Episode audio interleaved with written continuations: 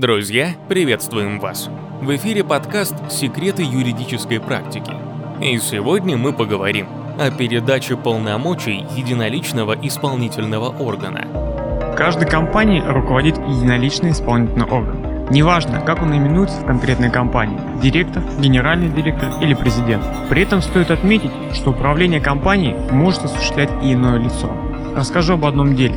Компания обратилась в суд с заявлением о взыскании убытков с главного инженера за двухлетний период его руководства компании. Были представлены доказательства убытков, пени, задолженность по договорам, по заработной плате и доказательства полномочий, должностная инструкция, нотариально удостоверенная доверенность и подтверждение полномочий осуществлять операции по банковским счетам. Общество предъявило иск именно главному инженеру, а не единоличному исполнительному органу, поскольку он находился на стационарном лечении почти весь спорный период. Главный инженер возражал относительно относительно предъявленных требований, он указал, что у общества есть директор, и несмотря на переданную главному инженеру часть полномочий, обязанность по руководству общества и ответственность за такое руководство лежала на нем весь спорный период. Суд отказал обществу во взыскании убытков с главного инженера.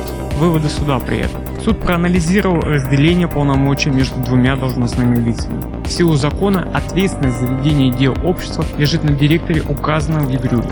Суд признал противоречащими закону положение устава общества, согласно которым такими документами, как должностная инструкция и нотариальная доверенность, можно изменить лицо, исполняющее обязанности единоличного исполнительного органа. В таких ситуациях действует порядок, указанный в законе для смены директора общества. Судом рассмотрена ситуация, при которой два должностных лица несут одинаковые права и обязанности по руководству компании, но при этом вся ответственность лежит только на лице указанного в Судом принят во внимание аргумент, согласно которому стойкая нетрудоспособность директора не подтверждена установленными документами, ввиду чего за весь спорный период ответственность за деятельность общества лежала именно на директоре, а не на главном инженере.